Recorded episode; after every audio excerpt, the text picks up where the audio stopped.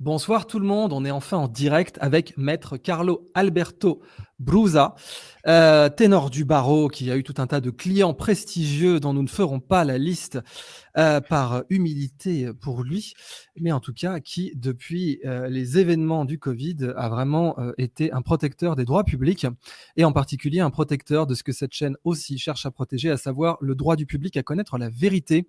Et oui, hein, la charte de Munich, encore une fois, qui est si trahie par les médias de grand chemin, eh bien nous, les médias citoyens, les journalistes citoyens, nous devons l'honorer. Et donc nous sommes là avec Maître Brouza pour garantir le droit des peuples à connaître la vérité, le droit du public à connaître la vérité. Or, la vérité concernant les contrats de Pfizer, euh, dans tous les pays qui ont dû euh, en passer avec eux, et Dieu sait qu'il y en a eu beaucoup, puisque si je ne me trompe pas, entre Pfizer et Moderna, on a eu au moins 5 milliards de personnes exposées à leurs produits, exposées bien entendu de façon sous-cutanée, hein, pas simplement regarder l'étiquette et considérer le sens de leur existence. Et enfin, on a l'Afrique du Sud qui vient par un, concours de circonstances rocambolesques, et c'est même complètement dingue que ce soit à des milliers de kilomètres euh, de l'Union européenne ou à des milliers de kilomètres des États-Unis d'Amérique, que ça ait eu lieu. Mais enfin, on a l'Afrique du Sud qui a permis d'ouvrir les contrats Pfizer. Alors, euh, Maître Brouza, ce soir, vous êtes ici non seulement comme avocat pénaliste, euh, mais aussi comme lanceur d'alerte. Alors, est-ce que vous pouvez nous faire déjà une petite euh, explication simple sur le contexte de la révélation de ces contrats Pfizer avec l'Afrique du Sud et bien entendu après leur contenu? Donc, le fond et la forme nous intéressent. Comment c'est arrivé et qu'est-ce qu'il y a dedans? Nous avons déjà tenté depuis un certain nombre de mois d'avoir connaissance, de prendre connaissance du contenu de ces contrats. Parce que nous connaissions le contrat cadre qui avait été euh, organisé par l'Union européenne pour fixer les paramètres opérationnels de la Commission. Donc on avait déjà cette approche-là qui nous permettait de comprendre que nous étions en train d'aller vers euh, une, je dirais, violation des règles les plus simples des rapports contractuels entre un fabricant, un producteur et un acheteur. Là, en Europe, nous n'avons pas obtenu la publication des contrats signés par la Commission européenne qui, pour la fourniture notamment des vaccins Pfizer, Moderna et les autres. Il y a eu une seule et unique un seul unique résultat, qui a permis à un certain nombre de députés de l'Union européenne de pouvoir se rendre dans une pièce fermée, sans téléphone, sans stylo, sans papier. On manquait simplement de les mettre à poil pour éviter qu'on puisse porter euh, dans des parties intimes du corps des choses pouvant permettre la reproduction des contrats. Et ils ont eu la possibilité de regarder je ne sais même pas si ils ont eu le possibilité de les lire intégralement, des contrats qui étaient biffés, en plus avec euh, beaucoup de parties. Et c'est Michel Rivasi qui a expliqué exactement avec euh, Véronique Geron comment se sont passées les choses. Mais euh, Maître Brouza, déjà, parce que pour vous, il y, a pas mal d'évidence là-dedans, mais c'est quoi les précédents de ça? Je veux dire, c'est dans quelles circonstances, normalement, dans le cadre de la Commission européenne, on se retrouve à laisser son téléphone à côté. C'est pour quel genre de contrat que ça arrive, ça, normalement? C'est du jamais vu de l'histoire. En revanche, je peux vous dire que nous avons vécu la même chose. J'ai dit nous, ce de majestatis, parce que c'est les peuples du monde qui sont concernés par ce qui se passe par la Covid. On a la même chose au Canada, y compris au Canada la commission parlementaire a autorisé un certain nombre de députés à se rendre dans une pièce sans téléphone, sans stylo ni rien, pour regarder des contrats biffés. Donc, euh, on voit quand même que deux grands parties de l'hémisphère occidental, notamment l'Europe avec ses 513 millions d'habitants et euh, le Canada, vivent exactement la même chose. Et on voit quand même très bien que euh, Pfizer Co. et notamment Pfizer ont joué et jouent un rôle particulièrement fort dans ces deux parties du monde, y compris naturellement les États-Unis. Et donc, à l'état des choses, il a fallu arriver au mois d'août, et dans un pays d'Afrique, c'est l'Afrique du Sud, où effectivement une cour a eu le courage de rendre une décision. J'ai dit le courage, parce que aujourd'hui, je ne sais même plus s'il s'agit de droit, parce que j'ai la décision ici euh, que, que, vous connaissez, c'est la Cour de Pretoria, in extenso, que j'ai lu et relu à maintes reprises. C'est une action qui est entreprise par, une, par un collectif qui s'appelle Justice en matière de santé. Donc voilà, il n'y a rien d'extraordinaire. C'est pas une ONG mondiale, mais une association, un collectif en plus d'Afrique du Sud, hein, spécifiquement Afrique du Sud, qui a mmh. agi contre le ministère de la Santé et contre le responsable de l'information du département national de la Santé. Et on a vu toutes les oppositions possibles, imaginables, qui ont été soutenues par le ministère, mais dictées par Pfizer. On voyait très bien parce que j'aurais trouvé exactement dans les arguments du ministère des propos que la PDG de Pfizer au Canada avait soutenus pour empêcher que le contrat soit dévoilé en disant au Canada, si vous dévoilez un contrat confidentiel, vous allez casser la, confiance d'un fournisseur envers un État et ça pourrait remettre en cause toutes les relations à venir et la manière dont les choses pourront se passer. Et c'est pour ça que d'ailleurs que au début le Canada et le, le bureau avaient envie de les dévoiler et quand cette la patronne pardon, de Pfizer Canada a pris cette position, ils sont revenus en arrière en se plaçant dans la même approche euh, de l'Europe. Mais ils ne s'attendaient pas les choses qui allaient se passer en Afrique du Sud, où effectivement le président de la Cour, après avoir examiné les arguments et les arguments naturellement soutenus par la justice et la santé, qui disait mais c'est tout à fait normal, on parle de santé, on parle des peuples, on parle de notre santé, et pour quelle raison nous ne devrions pas connaître les modalités selon lesquelles a été monté avec les deniers publics et l'argent du contribuable, ce sont exactement le mot, que nous ne puissions pas connaître le contenu de ces contrats. Et s'achève, malheureusement, le, président dit rien ne s'oppose par les arguments donnés par le ministère de la Santé que ces contrats soient publiés. Il est d'un intérêt, écoutez bien, il est d'un intérêt public, un intérêt général et un intérêt pour l'Afrique du Sud que nous connaissions, et dites-le nous quasiment en s'y mettant en tant qu'opposition, le contenu de ces contrats. Et il leur donne qu'ils soient publiés, chose qui a été faite. Effectivement, nous avons pu prendre connaissance du contrat in extenso que, sincèrement, je dois vous le dire avec une grande sincérité, euh, ne nous a pas étonnés. Parce que quand on connaît le contrat cadre que nous avions déjà examiné et nous avions déjà fait une note juridique jadis, c'est le contrat cadre qui devait permettre la signature, nous savions déjà qu'en réalité, on allait vivre et découvrir un contrat totalement déséquilibré. Pour, faire comprendre à tous les téléspectateurs de la chaîne, et que c'est comme si euh, vous dites, je suis le fournisseur, et on résume en trois mots, vous, je vous livre quelque chose, je ne sais pas ce que je vous livre, je ne sais pas comment je l'ai produit, je ne sais pas qu'est-ce qu'il peut produire comme effet euh, ou comme euh, situation quand vous allez l'utiliser ou l'ingurgiter. Et si vous arrive quelque chose, moi, j'en sais rien.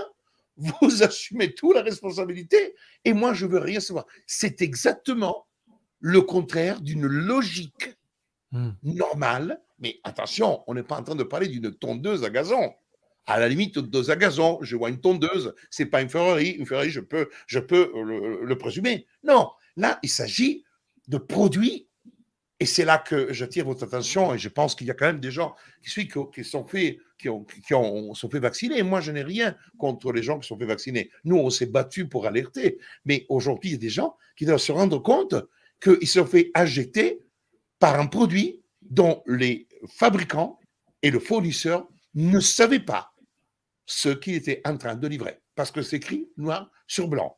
Oui, alors, reprenons, pardonnez-moi, je, dois, faire le point avec vous. Je suis obligé de vous interrompre pour ça parce que le fond, le, fond de ces contrats est complètement dingue. On, est d'accord et c'est bien pour ça qu'on fait cette émission.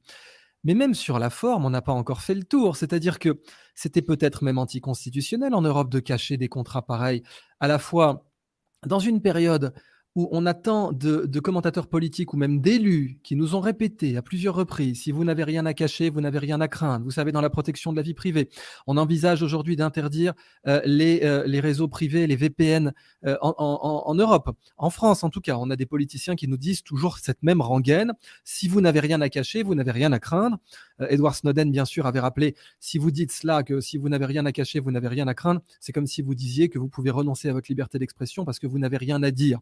Eh bien, on, voit d'un côté qu'on a une multinationale voyou, parce que Pfizer est une multinationale voyou condamnée à plus de 6 milliards d'amendes, qui a du sang sur les mains, qui a tué des enfants euh, en Afrique. Donc c'est une multinationale qui euh, dont les actions sont extrêmement graves et, et, ont été criminelles à plusieurs reprises sur plusieurs continents, dans le continent africain. Cette même multinationale voyou, on a interdit de montrer au peuple d'Europe les contrats qui les liaient aux différents gouvernements est-ce que rien que ça, c'était pas anticonstitutionnel? Enfin, Avant même d'aller dans le fond, et on va y aller, hein, il nous reste bien 50 minutes pour pouvoir parler de toutes ces choses, mais juste en tant que pénaliste, Maître Brouza, est-ce que c'était ne serait-ce que constitutionnel euh, d'avoir dissimulé ces contrats et d'avoir interdit au, peuple souverain de les consulter? Alors, Idriss, premièrement, nous sommes en train de parler, si je parle de l'Europe, oublions une minute euh, l'Afrique du Sud. L'Afrique du Sud nous sert pour connaître le contenu. Parlons de la forme. Premièrement, nous sommes en présence de contrats qui ont été souscrits par l'Union européenne. On n'est pas du tout dans le régime juridique du droit français, du droit italien, du droit hongrois, on est sous le régime juridique du droit européen. Ça veut dire tout simplement que nous sommes dans ce fameux, et je le dis à tous les gens qui nous suivent, dans un régime juridiquement hybride. C'est-à-dire que la constitution de l'Union européenne n'est pas la constitution française ou la, le bloc de constitutionnalité de la France. Hmm. La, constitution européenne n'impose pas, ne dit pas que on puisse pas négocier des contrats dans une forme confidentielle. Donc, à la limite, ce qui est, ce qui est choquant, ce n'est pas tant le fait qu'il y a des contrats confidentiels qui sont souscrits tous les jours par euh, l'Europe, les États, quand on parle d'armement, quand on parle d'informations de, confidentielles, quand on parle de terrorisme, quand on parle de coopération, de sécurité, question que vous connaissez parfaitement, Idriss, ces contrats sont euh, conventions sont nécessairement couvertes par le codice. Et même si moi j'étais président de la République, je demanderais parfois que certains contrats soient confidentiels. La chose qui est choquante, c'est que nous sommes en train de parler de personnes qui théoriquement ont travaillé pour la protection de la santé des peuples, et notamment de 513 millions de personnes qui se permettent de pouvoir faire croire qu'ils sont en train d'œuvrer quelque chose d'extraordinaire, de merveilleux, de magnifique, mais qu'en réalité, ils ne sont absolument pas eux qui dirigent, ils sont pilotés hmm. par une société qui s'appelle Vanguard et BlackRock, qui contrôlent la plupart des grands labos et qui sont ceux qui dirigent avec Pfizer, naturellement, Merck, notamment parce qu'on pourrait parler aussi de cet autre grand labo, dans lequel, je rappellerai à tous, ils sont dedans, Vanguard et, et, et, BlackRock. Donc, quoi qu'il en soit, Vanguard et BlackRock, ils sont dans Meta, ils sont dans tous les réseaux, ils sont dans tous les, les, data, y compris dans les plus grandes industries pharmaceutiques, dans lesquelles, par leur capital, ils les contrôlent. Donc, ça veut dire tout simplement, et ça, ce sont des choses importantes, qu'il y a eu un renversement des rôles, c'est-à-dire qu'il y a eu certainement, moi je ne peux pas le présumer et j'ai horreur de tomber dans, le, dans des affirmations, mais pour moi il est incompréhensible que Mme von der Leyen ait pu négocier des contrats, signer des contrats, négocier seule en échangeant des SMS, des courriels personnels avec M. Bourla et ensuite les faire valider et les approuver quand on a la Cour de compte européenne qui rend un rapport le 22 décembre 2022 en disant elle doit communiquer les SMS. Ce qui se passe, c'est en dehors de tout protocole. Parce que moi, je vous parle du protocole qui avait été fixé, dans lequel il y avait un comité de pilotage, et le comité de pilotage ne permettait pas à Mme von der Leyen d'agir seule. Elle devait agir avec le comité de pilotage. Et on voit qu'on a bafoué toutes les règles qui sont déjà en amont. Qu'il n'y a pas un président, pas un mec, parce que la chose qui est grave, c'est que même les gens de l'opposition française qui se disent opposants, euh, la France insoumise, etc., il n'y en a pas un aujourd'hui qui a pris position publique pour dire ce qui se passe en Europe est inacceptable. Hmm. Vous avez Valérie, Virginie Joron, vous avez Rivasi, quelques députés, une députée anglaise, un roumain, mais ils sont cinq ou six qui se battent au sein du Parlement. Pourquoi cela? On a quand même en Europe le plus grand scandale de corruption, c'est l'affaire Qatargate on n'entend plus parler. On n'entend pas parler en Europe, on n'entend pas parler en France, on n'entend pas parler en Italie. C'est-à-dire que tout ce qui se passe dans le cadre de cette, euh, de cette Europe, qui est devenue une Europe que je dirais aujourd'hui, qui dirige et qui ne rend plus de compte à personne. Parce qu'à partir du moment que vous pouvez faire ce que vous avez pu faire avec la signature de contrat, vous pouvez tout vous permettre. Je veux dire, mmh. aujourd'hui, on entend de parler de 105 millions qui n'ont pas été versés à, la Tunisie, qui a laissé volontairement partir des milliers de migrants parce qu'elle n'a pas reçu 105 millions, alors que je veux dire 105 millions, c'est peut-être le pot de vin que quelqu'un a reçu pour faire mmh. signer ses contrats. C'est là qui est choquant parce qu'on parle quand même de centaines de milliards de centaines de milliards qui ont été versés pour un produit dans lequel eux-mêmes ils déclaraient déjà, attention, qu'on était en pleine recherche. C'est-à-dire que quand on a donné mandat à Mme von der Leyen et au comité de pilotage, on a dit qu'il fallait signer des contrats pour des vaccins sûrs et efficaces. Ce sont les mots de contrat cadre. Sûr et efficace. Alors, justement, ce vous ne le retrouvez pas dans les contrats.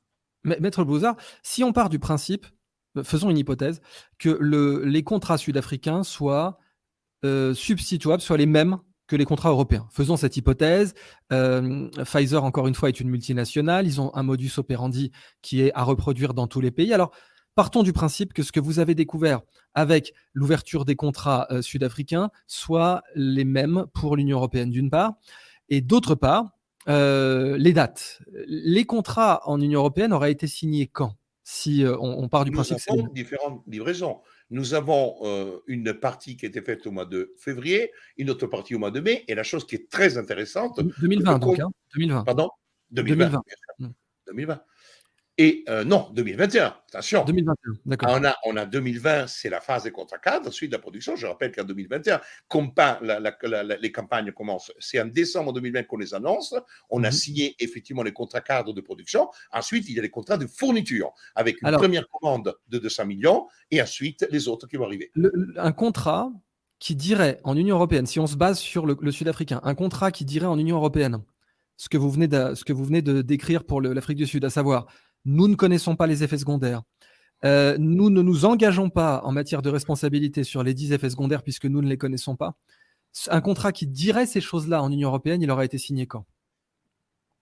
Il aurait été Je n'ai pas compris la question. Il aurait été à peu près vers quelle période? Il aurait été signé quand? Un contrat qui dirait la même ah, chose De toute façon, nous, nous, on a ces contrats, ils sont signés. Ceux-ci ont été signés au mois de mars.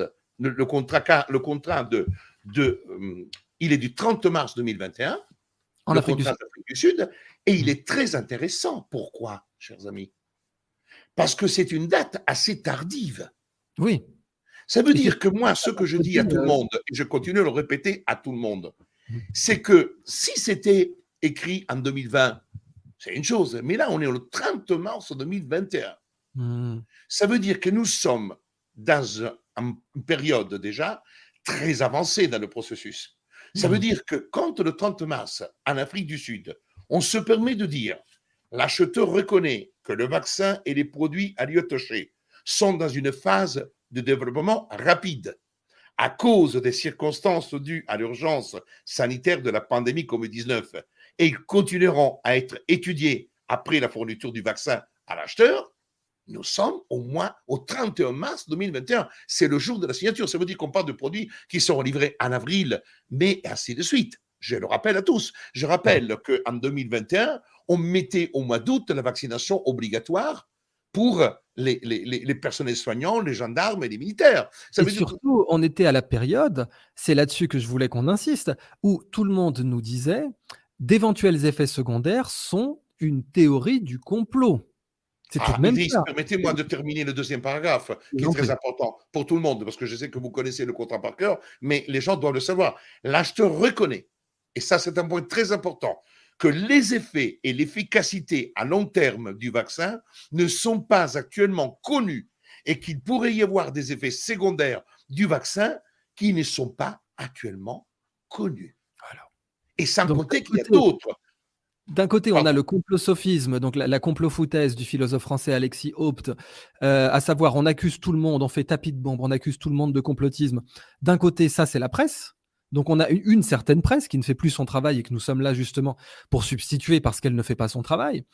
On a une certaine presse qui dit les effets secondaires sont une théorie du complot, et de l'autre, dans le langage froid et juridique des contrats, qui engage la personne morale de Pfizer et qui engage les, euh, la Commission européenne, il y a marqué nous ne connaissons pas les effets secondaires. Sous-entendu, il y en a certainement. Et euh, en tout cas, nous ne nous engageons absolument pas à dire qu'il n'y a pas d'effets secondaires. Et euh, si jamais il y en a, nous sommes exempts de toute responsabilité. C'est bien ça. Absolument. Et je me permets de, de, de, dire autre chose. La chronologie est très importante, et surtout en matière pénale. Hmm. La décision du cadre qui a été prise par la Commission, elle date du 18 juin, 18 juin 2020. 18 juin 2020. Le contrat d'achat anticipé, le CAA, du, chez Pfizer, BioNTech, il est du 20 novembre 2020. C'est très important ce que je viens de vous dire. C'est-à-dire tout simplement que si nous prenons la déclaration de Pfizer dans le contrat du 31 mars 2021, nous sommes en train de parler d'un contrat conclu bien après le 20 novembre 2020, où déjà, nous, l'Europe, nous nous sommes engagés à acheter et nous avons versé, je le dis à tout le monde, sans connaître quoi que ce soit, la compte. Parce que, en réalité, qu'est-ce qui s'est passé? On les a payés 3,50 euros les vaccins et ils ont joué la part de l'argent en disant achète-moi 200 millions de doses tout de suite, je te les ferai payer 3,50 euros, parce que les prochaines, je te les ferai payer 15 euros, mhm. voire 18, parce qu'on est arrivé à les payer 18. Donc ça veut dire tout simplement que nous avons acheté à l'aveugle un produit dont le fabricant ne connaissait pas du tout euh, l'étendue de sa fonctionnalité. Pourquoi? Parce que le 31 mars, il déclarait qu'il ne sait pas l'étendue de sa fonctionnalité. Donc, automatiquement, nous savons très bien qu'on a, on a misé comme si tu vas au casino, tu mises 200 millions et tu dis, ben, soit je gagne, soit je perds. Nous sommes dans une, on est, c'est complètement scélérat. C'est pour ça, chers amis, cette émission, elle est d'une importance capitale parce que j'ai entendu commentaire, mais ce que, euh, l'approche que vous donnez toujours est toujours très important, Idriss. C'est d'arriver à porter la preuve des choses. Et ça, c'est très important. C'est le rôle des scientifiques, des hommes de science de, discuter avec des preuves. Moi, je n'ai jamais fait du complotisme. Ce que je disais déjà en 2020, c'était de l'extorsion de consentement, parce qu'on avait mmh. déjà travaillé sur ces questions-là. Et quand on dit, mais comment on peut payer des sommes comme ça quand on peut produire? On ne sait même pas s'ils arriveront à faire un vaccin. Donc, automatiquement, tout ceci est un mensonge que maintenant, la chronologie et le contrat sud-africain, je le dis, je le dis à tout le monde, il est beaucoup plus important pour ces dates que le contenu, parce que le contenu, on le savait. Mais aujourd'hui, cette date du 30 mars, et bien sûr la clause d'exonération, de responsabilité, tout le reste, que nous connaissons déjà, ne vient que corroborer que quand la commission a souscrit des contrats, il les a souscrits à l'aveugle, et en plus, quand on a commencé, ils ont commencé à livrer, ils ont commencé à livrer un produit dont Pfizer ne savait pas. Or, je rappelle à tout le monde que en plus, il y a un souci majeur.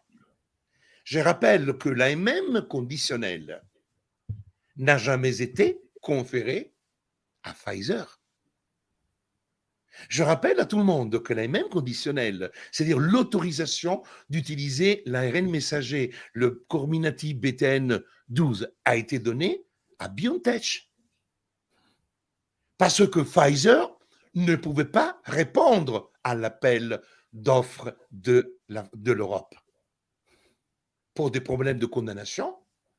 Et en réalité, c'est par contrat de sous-licence que BioNTech a conféré à la vitrine Pfizer la commercialisation. Pourquoi?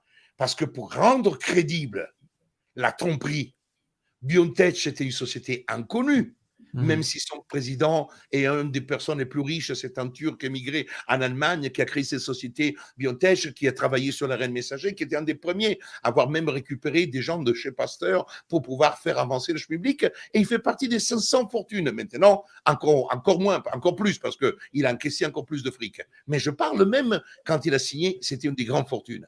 Mais BioNTech était une un émérite inconnu aux yeux du peuple. Alors que Pfizer, tout le monde le connaît, donc automatiquement, il fallait une sorte de vitrine d'escrocs en, en collet blanc qui puisse vraiment apporter de la sécurité pour dire, mais bien sûr, c'est ce Pfizer, et surtout pour le peuple et pour les gens qui ont entendu Pfizer, qui voient même la pub de Pfizer d'une nana avec des cheveux blancs magnifiques. Donc, tout mm. ça, c'est magnifique, parce que le peuple a besoin de ça, du fait qu'on vit, on vit avec les images et pas avec le fond.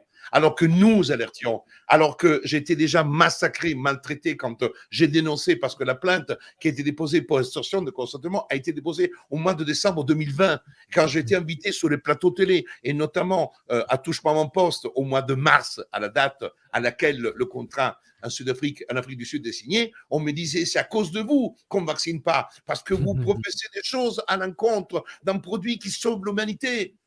Et moi, j'ai dit, je suis bien content qu'avec ma plainte, il y a des gens qui peut-être réfléchissent et ne vont pas se faire piquer. Parce qu'aujourd'hui, je peux le dire. Parce que quand je prends la chronologie, je prends la vôtre, la mienne, tout ce que nous avons dit depuis le début, eh bien, c'est confirmé. Et confirmé ce que disait le docteur Perron, et confirmé ce que disait, qui disait plein d'autres personnes qui étaient, je rappelle, je rappelle Vélo, par exemple, mmh. euh, qui avait fait ce rapport parlant clairement que c'était impossible qu'on puisse avoir un vaccin étudié euh, et apte avec des conséquences des rétrovirus, ce qui est arrivé vélo du, centre de recherche, je crois, de, de, de, je me rappelle plus de quel, danger, je crois, peu importe. Voilà, mmh. je dis ça parce que à l'époque, le docteur Montagnier, euh, je, le vois citer, le docteur Montagnier, il n'est pas intervenu sur ça. Le docteur Montagnier est intervenu, le professeur, pardon, était intervenu sur la question du SRAS-CoV-2 et de la mmh. formation de ce virus en disant de manière claire que c'était un virus qui avait été trafiqué en laboratoire. Et mmh. il l'a dit exactement au mois de mai 2020 en expliquant les cinq aminoacides qui formaient le, le SRAS-CoV-2 et qu'il a été traité de complotiste éjecté des chaînes de télévision parce qu'il avait dit cela, c'était le 11 mai 2020 dans une émission sur un plateau de CNews, je me rappelle parfaitement bien, et c'est fut la dernière fois que Montagnier a pu accéder à un plateau télé parce qu'à partir de là, la corporation médicale l'a attaqué alors que, je rappelle, la semaine dernière, nous avons aux États-Unis la reconnaissance que le SARS-CoV-2 a été trafiqué, qui a été mmh. construit en laboratoire, que l'histoire du pangolin est une histoire de débile, que hein. effectivement c'est que les cons qui peuvent croire à ça, et que effectivement la CIA est intervenue en communion avec la Chine pour empêcher que cela se sache. Pourquoi? Parce que quand vous avez, par maladresse, par imprudence, quelque chose s'échappe, même si c'est involontaire, il y a une responsabilité pénale. Oui, bien sûr. Mmh. Surtout à l'échelle du nombre de, milliers de personnes, millions de personnes contaminées. si, on reprend euh, rapidement, parce que nous, nous sommes là, nous sommes là pour vacciner aussi notre audience, cette fois avec un vrai vaccin qui est celui contre les crimes de la presse. C'est un crime euh, d'empêcher euh, les journalistes indépendants d'enquêter dans la direction qui est correcte, c'est-à-dire la direction de contrat qui détache Pfizer de toutes ses responsabilités pénales et commerciales et civiles concernant les effets secondaires. Bon, les vrais journalistes enquêtaient dans cette direction, les faux journalistes, les journalistes criminels, les journalistes voyous, eux, dissuadaient les enquêteurs et les lanceurs d'alerte d'aller dans cette direction. Ensuite, on a eu bien sûr le dénigrement. Vous en avez été la cible. Le professeur Raoult en a été la cible. Le professeur Perron en a été la cible. Alexandra Henrion-Code en a été la cible. Vous avez d'ailleurs signé euh, l'un et l'autre, euh, l'une et l'autre d'excellents livres. Pour Alexandra Orion-Côte, sont les apprentis sorciers. Pour vous, c'est pour un lendemain sans liberté volée, parce qu'après tout, pour un avocat pénaliste, les libertés fondamentales sont tout de même ce qu'une population, ce qu'un peuple, ce qu'une civilisation a de plus précieux. Et donc, on rappelle que dans le cas du professeur Perron, il a été traité d'antivax, alors que c'était le vice-président d'un des plus gros programmes de vaccination de l'OMS. Le professeur Perron était un des plus grands experts au monde de la vaccination, un des plus grands experts. Un type qui se promenait comme ça et qui s'est dit allez, euh, les vaccins servent à rien ou n'ont jamais servi à rien. Ce type est responsable d'un des plus grands programmes de vaccination de l'histoire humaine et on l'a appelé anti-vax. Quand ce type a dit bah non désolé là je, connais très bien les campagnes de vaccination je sais comment ça fonctionne je sais quelle déontologie euh, doit y présider et là vous avez violé toutes les règles. Donc aussi bien En matière de pharmacovigilance, on a interviewé le professeur Humlil, le docteur Humlil, pardon, en pharmacie, euh, qui euh, nous a dit oui, les règles de la pharmacovigilance n'ont pas été respectées. On a le professeur Perron qui nous a dit les règles élémentaires d'une campagne de vaccination n'ont pas été respectées. Et maintenant, on a vous, maître Brouza, qui nous confirmez, preuve à l'appui, avec ce contrat, euh, qui aujourd'hui donc est public, qui nous dit bon, même sur le plan légal, sur le plan moral, sur le plan du droit, aussi bien donc des droits individuels que du droit public, les choses n'ont pas été euh, respectées. Donc, euh, d'une part, où est-ce qu'on peut trouver ce contrat euh, Maître Blouza déjà? Est-ce qu'il est publié quelque part? Est-ce que Réaction 19, votre collectif, l'a publié? Bien sûr, il sera publié. J'ai attendu votre émission pour le mmh. publier. Je le mettrai demain. C'est pour qu'il y ait un peu d'appart. Mais demain. S'il vous plaît, l'URL du site, l'adresse du site où on pourra trouver ça. C'est réaction19.fr. C'est maintenant très simple parce que quand on tape sur Google, ça apparaît tout de suite. Donc, on est en haut. Réaction 19, c'est www.fr, mais avec Google, ça sort et vous, vous cliquez et vous avez accès libre à cette documentation. Et donc, vous les publiez en anglais ou traduit? Les deux, en anglais et en français. Et je publierai aussi la décision rendue par la Cour de Pretoria. C'est très important parce que pour moi, le processus, il est très important parce que quand on dit qu'effectivement, il n'y a pas de justice, mais quand on a des juges, des juges en Afrique, dans un pays qui a connu l'apartheid et qui te rend une décision comme ça, moi, j'écris, si Dieu existe, peut-être, c'est lui qui est intervenu parce que euh, là, là, je n'avais plus, je n'avais plus d'espoir. Et c'est très important, très important. Je voudrais me permettre euh, euh, une remarque concernant la question, la question des contrats. En réalité, ces contrats sont quelque chose de fulgurant. Pourquoi? Vous avez cité par exemple le docteur Humnil, que j'ai vu, et j'ai vu l'interview que vous avez fait, c'était magnifique. Eh bien, le docteur Humnil aujourd'hui a le droit, selon moi, de demander une révision de son procès disciplinaire parce que les informations que nous détenons ici sont aujourd'hui des informations qui remettent en cause, d'une manière totale et absolue, la crédibilité de tous celles et ceux qui ont dit que nous étions face à un vaccin définitif, que tout allait bien, parce que les déclarations même du fabricant attestent je ne sais même pas si c'est un vaccin. Oui, oui, ressoulignons ça. Alors, on, va, on passe le message euh, euh, au très courageux docteur Humli. Ah, mais comme je dis, celles et ceux qui sont mm. poursuivis pour ne pas avoir. Parce qu'aujourd'hui, je mm. vais plaider, et quand je vais plaider pour le compte des médecins, je vais dire aujourd'hui, je n'ai pas encore fait aujourd'hui, mais je le ferai demain, j'amènerai cela. Et je hmm. parlerai des dates. Je dirai quand mon client a prononcé tel mot, eh bien, il disait la vérité parce que regardez ce que dit Pfizer lui-même. C'est-à-dire tout simplement qu'aujourd'hui, on a l'utilisation du droit n'a rien à voir avec la morale. Et quand la chose que je disais, ce n'est pas fini, parce que les gens disent ouais, le Covid terminé, beaucoup de gens ont baissé les bras et, beaucoup ont dit même stop. Euh, je prends foucher un peu Covid, on dit stop. on n'a plus besoin. Non, c'est là qu'il faut garder l'énergie. C'est là que nous devons continuer parce que pour eux, eux, ils s'en foutent. Nous, si on a épuisé toutes nos énergies pour aller faire des manifs, et aujourd'hui nous ne les avons plus, pour aller étudier cela, c'est là que la vérité, la vérité est en train de sortir. Et toute la vérité, la fabrication du virus, le fait qu'il ait été mis en circulation, peu importe, volontairement ou involontairement, on sait très bien comment il s'est passé. On sait très bien qu'aujourd'hui, euh, ce virus a été fabriqué en Chine parce qu'en 2015, on interdit les recherches sur le coronavirus, qu'on était, on a transféré cela en Chine avec un accord dans lequel la France a participé parce que le labo de Wuhan est un labo franco-chinois-américain avec Fauci.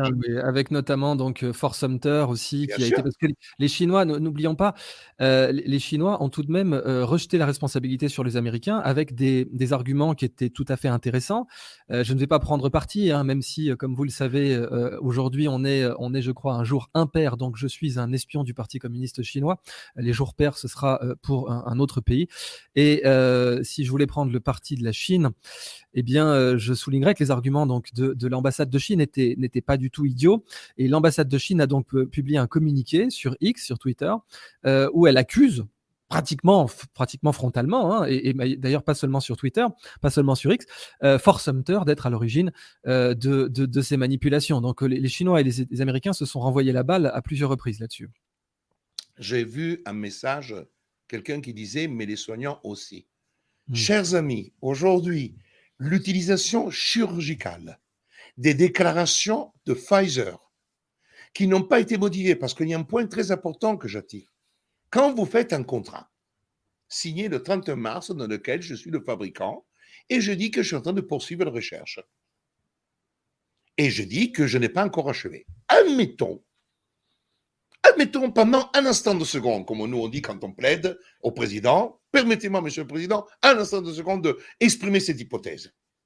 Mais à partir du moment que j'achève mes recherches et que j'arrive à un produit fini, je convoque mon acheteur et je lui dis écoute, Coco, je dois, on va modeler, faire un avenant au contrat parce que ça y est, maintenant je suis sûr de mon produit. Je suis sûr de ce que je fais. Or, je le dis à tout le monde. Je le dis à tout le monde avec force. Et c'est vraiment quelque chose qui a le privilège d'être sur votre chaîne, Idriss. C'est un élément capital. Il n'y a pas d'avenant hmm. au contrat du 31. Ça veut dire que les déclarations inclus dans le contrat du 31 mars 2021 sont des déclarations définitives qui ne sont pas démenties par un avenant. Ça veut dire qu'en réalité, encore aujourd'hui, et c'est pour ça que je me m'opposais, parce que s'il y avait un changement fonctionnel, structurel, j'aurais un élément qui va dire ce que j'ai déclaré dans les contrats jadis, je n'ai plus besoin de le dire, je peux même accepter d'engager ma responsabilité parce que nous pensons, maintenant je viens produit sûr. Mmh ils ne font pas. Les contrats n'ont pas changé de nature. C'est mmh toujours, ce sont toujours les États qui garantissent Pfizer. Ce sont toujours les États, l'Union européenne qui doivent garantir. Parce que quand vous avez une clause qu'on appelle d'exclusion absolue de toute responsabilité, de prise en charge des honoraires d'avocats, que en réalité Pfizer et BioNTech doivent être blanchis de tout, garantis de tout sauf de la responsabilité pénale, parce que ça, c'est un point qu'on peut-être vous avez envie de discuter. Eh bien, oui, on ne peut pas tout à fait en être exonéré. C'est vrai qu'au moins, même si les contrats sur le plan commercial civil euh, disent voilà, bon, nous, nous, ne sommes responsables d'aucun effet secondaire, on sait bien qu'en tout cas dans le, dans le droit romain germanique et en particulier dans le droit français, il n'est pas possible d'avoir une clause qui vous, euh, qui, vous absout de toute responsabilité pénale. Euh, en tout cas, elle serait, euh, elle serait non opposable, pour ne pas dire nulle et non avenue. Donc ça signifie... Je voudrais, je voudrais page 7 du contrat, section 2.1 du mhm. contrat. Nonobstant les efforts et les éventuelles dates estimés établis dans le programme de livraison, les parties, c'est-à dire Pfizer et l'acheteur, reconnaissent que le produit a complété simplement les études cliniques, c'est-à-dire la phase 2B sur 3. Et nonobstant les efforts, écoutez bien, et nonobstant les efforts de Pfizer, le produit pourrait ne pas avoir un succès à cause de problèmes ou de troubles techniques, cliniques normatifs de production ou d'expédition ou de conservation ou tout autre type de problème. Écoutez, Pfizer n'aura aucune responsabilité pour un quelconque éventuel hum, défaut de développement ou en cas d'autorisation du produit Pfizer et de ses affiliés en conformité aux règles exposées dans le présent contrat. C'est quand même fort. Mais alors attendez, ensuite, un point sur lequel on va juste. Je, pardon, pardon, Non, non, vous excusez pas, je vous en prie. Euh, vous vous rappelez qu'on nous a martelé, y compris Albert Bourla, le PDG de Pfizer, qui est vétérinaire, rappelons-le, peut-être qu'il nous prend pour des animaux. Autant on avait dit que l'ivermectine était un vermifus pour chevaux, autant le PDG de Bourla est un vétérinaire. Mais on nous a martelé les 95% d'efficacité, les fameux 95% qui ont été martelés dans la presse, qui ont été martelés partout. Est-ce qu'il y a la question est très simple, maître, euh, maître Bouza.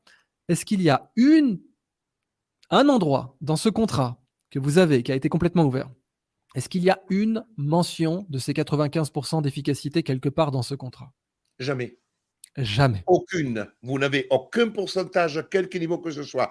Tout ceci, ce sont des formes. Et même dans les contrats euh, Pfizer, parce que j'ai quand même eu la, la, chance de discuter avec celles et ceux qui étaient rentrés, il n'existe aucune, aucune aucune, ni dans les autorisations de mise sur le marché, ni dans la pression. Ce sont des éléments de langage construits par McKinsey, et d'ailleurs qu'on connaît très bien parce que vous avez fait, je crois, un tweet évolutif sur les propos tenus. Et eh bien, dans le cas de ce tweet évolutif, vous résumez exactement ce qui s'est passé. Et dans ce tweet évolutif, vous avez exactement. Sur le plan purement légal, est-ce que c'est au minimum de la publicité mensongère, si ce n'est du charme dans la publicité trompeuse.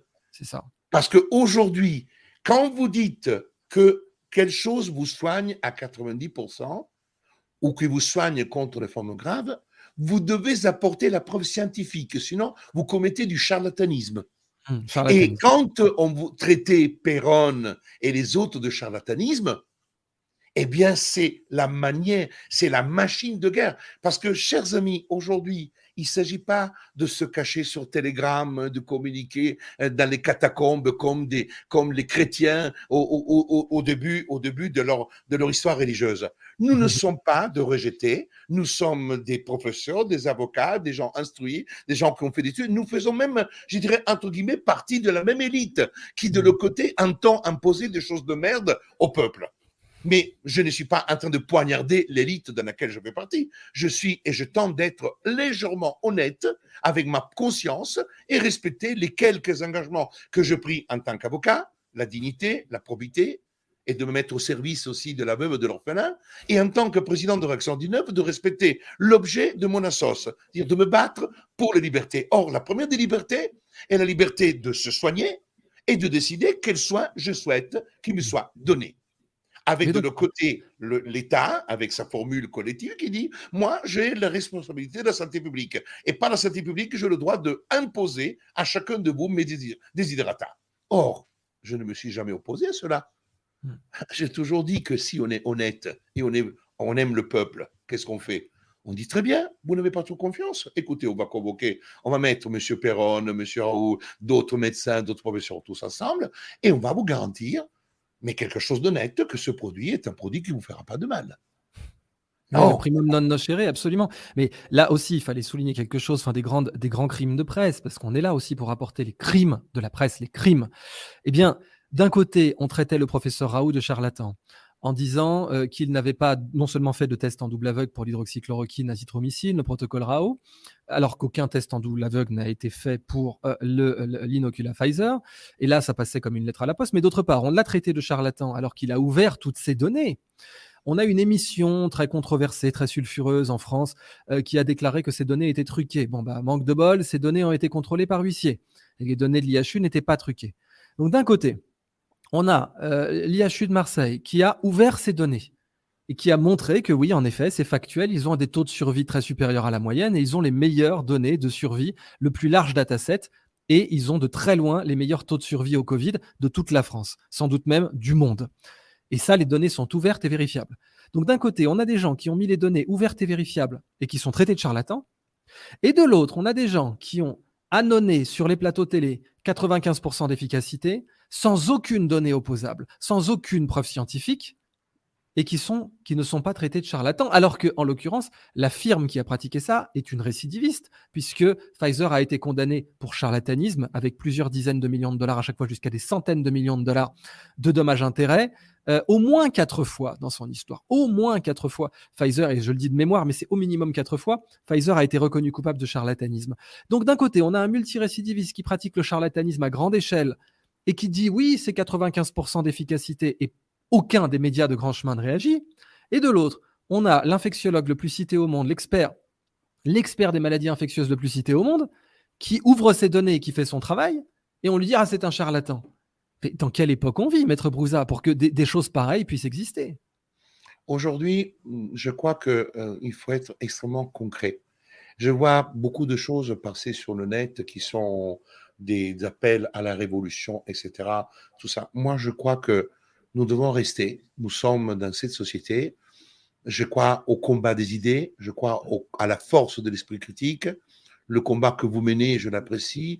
Euh, J'apprécie le combat de beaucoup de gens, mais je n'aime pas. Aujourd'hui, il ne s'agit pas d'amener les gens dans la rue à se faire massacrer et tabasser par les gendarmes.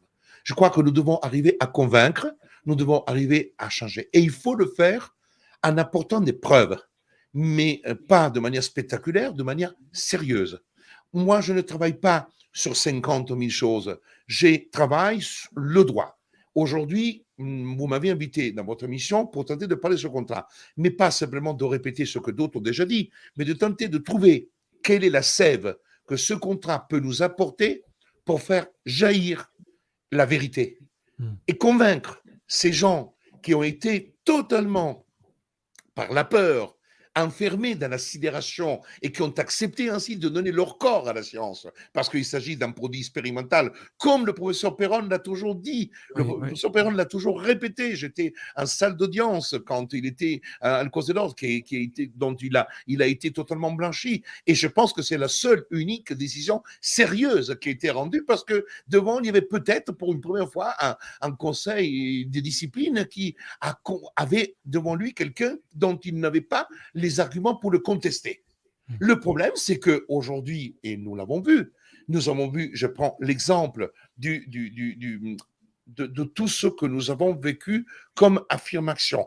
Tous vaccinés, tous protégés. On voit très bien qu'on est dans des questions de langage. Moi, je me suis battu pour le faire retirer.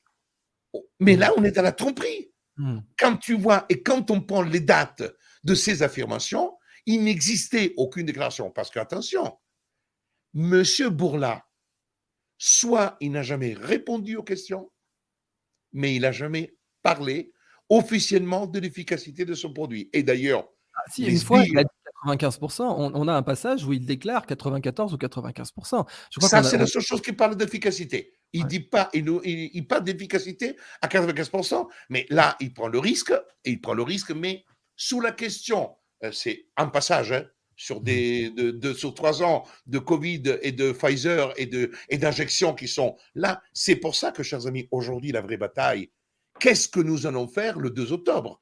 Mmh. Est-ce que nous allons tourner autour du pot, faire des messages sur Telegram, s'invectiver dans les réseaux sociaux, ou on a envie de faire quelque chose qui soit sérieux, de sérieux, avec le droit, en, en mettant dos au mur les gens, mais au sens juridique du terme? Ça veut dire qu'aujourd'hui, maintenir cette, cette vaccination Pfizer avec un produit qui n'a pas changé, parce que exactement le même, hein, parce que je vous mmh. assure que, en plus, ils disent des conneries monumentales, parce que aujourd'hui, les produits Pfizer livrés et qui sont toujours dans les caves et dans les frigos de France, ne sert à rien, parce que théoriquement, ils ne correspondent plus aux, aux, évolutions du, du, virus. Donc, c'est même une connerie monumentale, parce qu'ils parlent qu'il aurait fallu attendre jusqu'au 15 ou 20 octobre pour la sortie du variant Pfizer pour le variant euh, qui, qui, sont actuellement en cours. Ce qui atteste encore rappelons, aussi, pour devoir de mémoire, euh, il a été déclaré par plusieurs médecins de plateau, dont euh, Karine Lacombe, que les variants n'existaient pas. On a tout de même une période où vous avez des médecins de plateau, donc qui n'étaient pas qualifiés en, maladie infectieuse de toute évidence, et en tout cas pas en santé publique dans, ce domaine-là, mais qui ont déclaré que les variants n'existaient pas. Et c'est le professeur Raoult, là aussi, qui a rappelé que oui, bien entendu, les variants existaient, qu'il fallait séquencer davantage, l'IHU a été parmi les premiers à séquencer. Donc là, on doit faire ce devoir de mémoire, c'est absolument impératif, pour rappeler à quel point des crimes de presse ont été commis, et ces crimes de presse ont eu comme conséquence des morts, soyons très clairs. Mais Maître Brouza, euh, est-ce que vous pouvez nous parler rapidement avant qu'on passe aux questions du public, euh, de quelques plaintes emblématiques que vous avez déposées, puisque tout de même, votre, votre métier, c'est le droit, et donc vous avez fait valoir le, droit du public. Nous, nous, nous faisons valoir aujourd'hui le droit du public à connaître la vérité, quel qu'en soit le coût, parce que le quoi qu'il en coûte, nous, nous l'appliquons à nous-mêmes pour informer le public. Eh bien, vous, le quoi qu'il en coûte, vous l'avez appliqué aussi en déposant des plaintes. Est-ce que vous pouvez nous parler de quelques plaintes majeures que vous avez déposées ou que vous envisagez de déposer? Alors, premièrement, le premier, euh, la première plainte qui est en cours actuellement, et qui est une plainte importante, ce sont les propos tenus par le président de la République lorsqu'il avait dit qu'il allait emmerder les non-vaccinés jusqu'au cou. Mmh. Et ça, ces plaintes, on les déposées pour injure.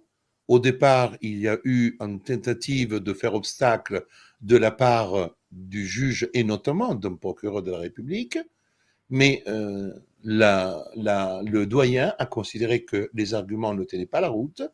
Nous avons consigné, donc aujourd'hui nous avons une plainte avec constitution de partie civile qui est en cours contre M. Macron parce que nous avons considéré que l'immunité présidentielle ne couvre pas les propos parce que sinon le président pourrait se lever tous les matins en injuriant les Français, en disant je le fais parce que je suis en immunité et il pourrait les traiter de tous les noms, les injurier, les diffamer, tout ce qu'on veut. Ce n'est pas possible. si vous me permettez, vous avez fait valoir que le peuple étant souverain, euh, on peut considérer de facto euh, que l'immunité présidentielle ne tient pas quand le président insulte le seul souverain qui est au-dessus de lui, c'est-à-dire le peuple. C'est un des arguments qu'on mais ce n'est pas sur cette base-là que nous avons construit notre raisonnement. Nous l'avons construit sur la base de, l'immunité telle qu'est fixée dans notre Constitution. Mmh. parce que j'ai utilisé l'idée quand le président agit dans ses fonctions et quand le président agit en dehors de ses fonctions. Quand un, un président répond à des questions d'un journaliste, il n'exerce pas des fonctions présidentielles. La fonction présidentielle, c'est quand le président préside le Conseil des ministres, quand le président part euh, visiter et représenter la France, quand le président est même sous les Champs-Élysées, comme demain avec euh, le roi, il est en fonction. Là, il a une immunité pour les choses qu'il fait, mais pas quand il se lève le matin et qu'il répond aux journalistes en disant je vais emmerder et il considère que les non-vaccinés, ce sont des sous-citoyens. Ça veut dire qu'il déclare des personnes, et là c'est très important sur le plan juridique, quand il dit que ce sont des sous-citoyens, il enlève la capacité juridique, la capacité de jouissance à des personnes que seule une décision de justice pourrait leur enlever. C'est-à-dire que vous perdez les droits civiques ou vous perdez le droit quand vous êtes condamné de manière criminelle. Alors que le président, qui est le garant de la justice, le garant de la justice et, le, et, le, celui qui doit garder l'unité du peuple, a fait exactement le contraire de ce qu'il fallait faire. C'est pour ça que c'est, il est effectivement un jeune président qui manque d'expérience, mais qui est tellement but de lui-même dont il peut, il pense qu'il peut tout dire et tout faire. Pour revenir à, à nos moutons, deuxième plainte que nous avons déposée, c'est une plainte qui a fait l'objet de centaines de dépôts auprès de plusieurs euh, magistrats, plusieurs procureurs, c'est la plainte contre Mme von der Leyen. Hmm. Les délais de trois mois sont passés, même si nous avons des enquêtes préliminaires ouvertes. Je le dis, c'est assez extraordinaire. Nous avons quand même des procureurs qui ont ouvert des enquêtes préliminaires contre Mme von der Leyen. En, France, vous voulez dire En France, absolument. Je ne raconte pas de conneries. Tout ceci est euh, éprouvé. Et nous allons la transformer en plainte avec caution de partie civile. C'est-à-dire que nous avons maintenant plusieurs personnes qui ont dit oui, je suis d'accord. Donc il y aura une personne qui va se porter partie civile et ensuite tous les autres pourront se associer à la plainte lorsque nous aurons naturellement l'ouverture d'une instruction. Troisième plainte, c'est ce qu'on appelle ce ne sont pas des vaccins. Et mmh cette plainte, elle est d'une importance capitale. Pourquoi? Parce que moi, j'avais travaillé, en dehors des contrats que je n'avais pas, sur la base des définitions juridiques données par les directives et les règlements européens et le droit français par rapport à la définition de vaccin. Mmh. Qu'est-ce qu'un vaccin? Un vaccin, c'est un produit médicamenteux qui empêche d'être contaminé et qui empêche de transmettre quelque chose. Ce sont les deux éléments caractéristiques. En que la, définition vient d'être modifiée dernièrement en France, vous avez remarqué, euh, certains textes viennent de modifier cette définition en disant tout ce qui renforce le système immunitaire est un vaccin. Bon, du coup, même on a certaines études en double aveugle, alors la gelée royale, la vitamine D, tout ça, ça devient, ça deviendrait évidemment jamais euh, les lobbies pharmaceutiques ne vont, ne vont procéder à une telle redéfinition. Mais si jamais on, adhère à cette stricte nouvelle définition qui ne parle plus d'immunisation et qui ne parle plus euh, de, de lutte contre la transmission, enfin d'interdiction de la transmission pour être plus précis, et eh bien dans ce cas-là, la gelée royale et la vitamine D euh, euh, pourraient euh, être définies comme vaccin. Donc on voit bien que c'est une énorme connerie. Cependant, c'est passé comme une lettre à la poste. Je, j'ajouterais aussi le suppositoire à la menthe, qui est ah très très bon pour se battre, mmh. parce que la menthe se protège même contre les attaques des moustiques, qui peuvent mmh. porter effectivement des virus extrêmement, comme la dengue, malheureusement, virus qui touche énormément de, de personnes qui font de la politique en France, en Europe et dans le monde. Pour revenir à, nos moutons, nous avons une troisième, une troisième plainte, et cette plainte est en cours, et cette plainte, elle est très importante parce que je vais apporter dans le cadre de la procédure en cours les éléments qui découlent des contrats et des clauses et conditions du contrat. Hmm. Nous avons une plainte qui est la plainte criminelle, qui est déjà en cours, qui a été déjà déposée entre les mains des procureurs, qui est déposée en conseil de partie civile, mais que nous allons compléter pour la redéposer avec des éléments nouveaux que nous avons reçus. Concernant les, le, là, on est dans le criminel. le, le contrat du 31 mars atteste la criminalité de l'approche sanitaire et fait de manière intentionnelle. Il y a vraiment une, énorme information que, vous nous avez transmise, mais sur laquelle on doit insister. Euh, vous en avez parlé pour le docteur Humlil. Vous avez dit, à la lumière de cette révélation, de ce contrat en Afrique du Sud, il y a beaucoup de procédures, dont la procédure disciplinaire euh, terminée d'ailleurs contre le docteur Humlil, qui devrait être révisée et dont il faudrait demander la révision. Donc ça concerne certainement tout un tas de personnes euh, qui ont euh, été en justice ou qui ont été victimes de procédures abusives. Et donc là, c'est une des informations les plus importantes que vous nous avez transmises ce soir. Au-delà bon, des, faits accablants de ce, de ce contrat qui démontre que les personnes étiquetées complotistes ont eu raison sur toute la ligne, des personnes étiquetées complotistes ont eu raison sur toute la ligne, on a maintenant un devoir de complotisme, on en est là maintenant, comme il y a un devoir de mémoire. Euh, mais au-delà de ça, euh, vous insistez en disant, voilà, maintenant que Pfizer a reconnu dans ses contrats que les effets secondaires existaient, euh, qu'il ne pouvait absolument pas les garantir et qu'il ne pouvait avoir la moindre responsabilité vis-à-vis -vis de ces derniers, eh bien, beaucoup de personnes qui n'ont pas eu gain de cause en justice sur des bases d'a priori, sur des bases, on pourrait dire, de préjugés, parce que énormément de décisions disciplinaires ont été rendues sur la base de préjugés, notamment le tous vaccinés, tous protégés, ou euh, les 95% d'efficacité, eh bien, toutes ces décisions devraient être révisées. Et donc, euh, toutes et tous, si vous écoutez cette émission, prévenez, ou si vous avez un membre de votre famille euh, qui a connu une décision injuste, encouragez-la ou encouragez-le à faire réviser cette décision à la lumière de ces contrats Pfizer qui vont être republiés publié donc sur Réaction 19, pas plus tard que demain.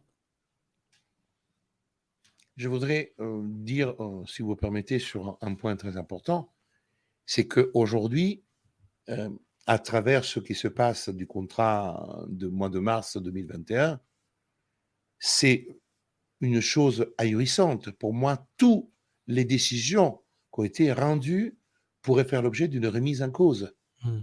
Je parle aussi des soignants. Je parle aussi des soignants parce qu'aujourd'hui, aujourd'hui, celles et ceux qui ont subi cette attaque gravissime, ces soignants, ce sont les gendarmes, ce sont les policiers qui ont été obligés, ce sont tous les personnes, les étudiants, la médecine. Et nous savons, je, voudrais vous raconter une anecdote qui m'a été communiquée il n'y a pas longtemps. Quelques jours avant la mise en place et l'annonce des vaccins, dès que le professeur Raoult a parlé, on appelle ça le protocole. Moi, je ne suis pas tout à fait d'accord. En réalité, ce sont des prescriptions hors AMM. Oui, tout à fait. Pourquoi je dis cela? Mm. Parce qu'un protocole, c'est la mise en place de quelque chose de structuré au niveau médical qui mm. doit faire l'objet d'une opération concertée, la mise en place avec, avec l'ARS, avec la, la Haute Autorité de Santé, etc. Alors que quand on est médecin, c'est primo non nuocere, mais c'est le devoir de soigner aussi, de faire tout le nécessaire. Vous avez le droit de prescrire hors MM. Or, j'ai plaidé, je le dis parce que j'ai plaidé, pour le compte de certains médecins qui ont prescrit de la vermictine. La seule problématique que moi j'ai eue, et c'était un blâme, les autres, je n'ai pas eu de problème, mais le blâme, c'est parce que la personne n'avait pas mis prescription hors MM.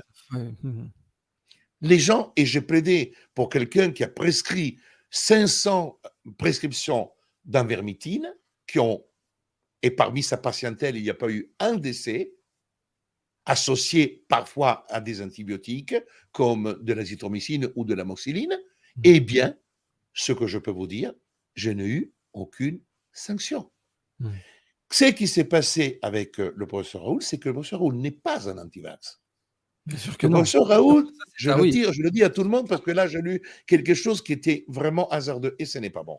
Le professeur Raoul, comme vous l'avez dit aussi, Idriss, par rapport au professeur Perron, c'est quelqu'un qui fait partie de la haute sphère de la vaccination mondiale. Mmh. Je rappelle qu'il a écrit des livres dans lesquels il préconise la vaccination, il dit certains vaccins qu'il doivent enlever, mais il enchante la vaccination.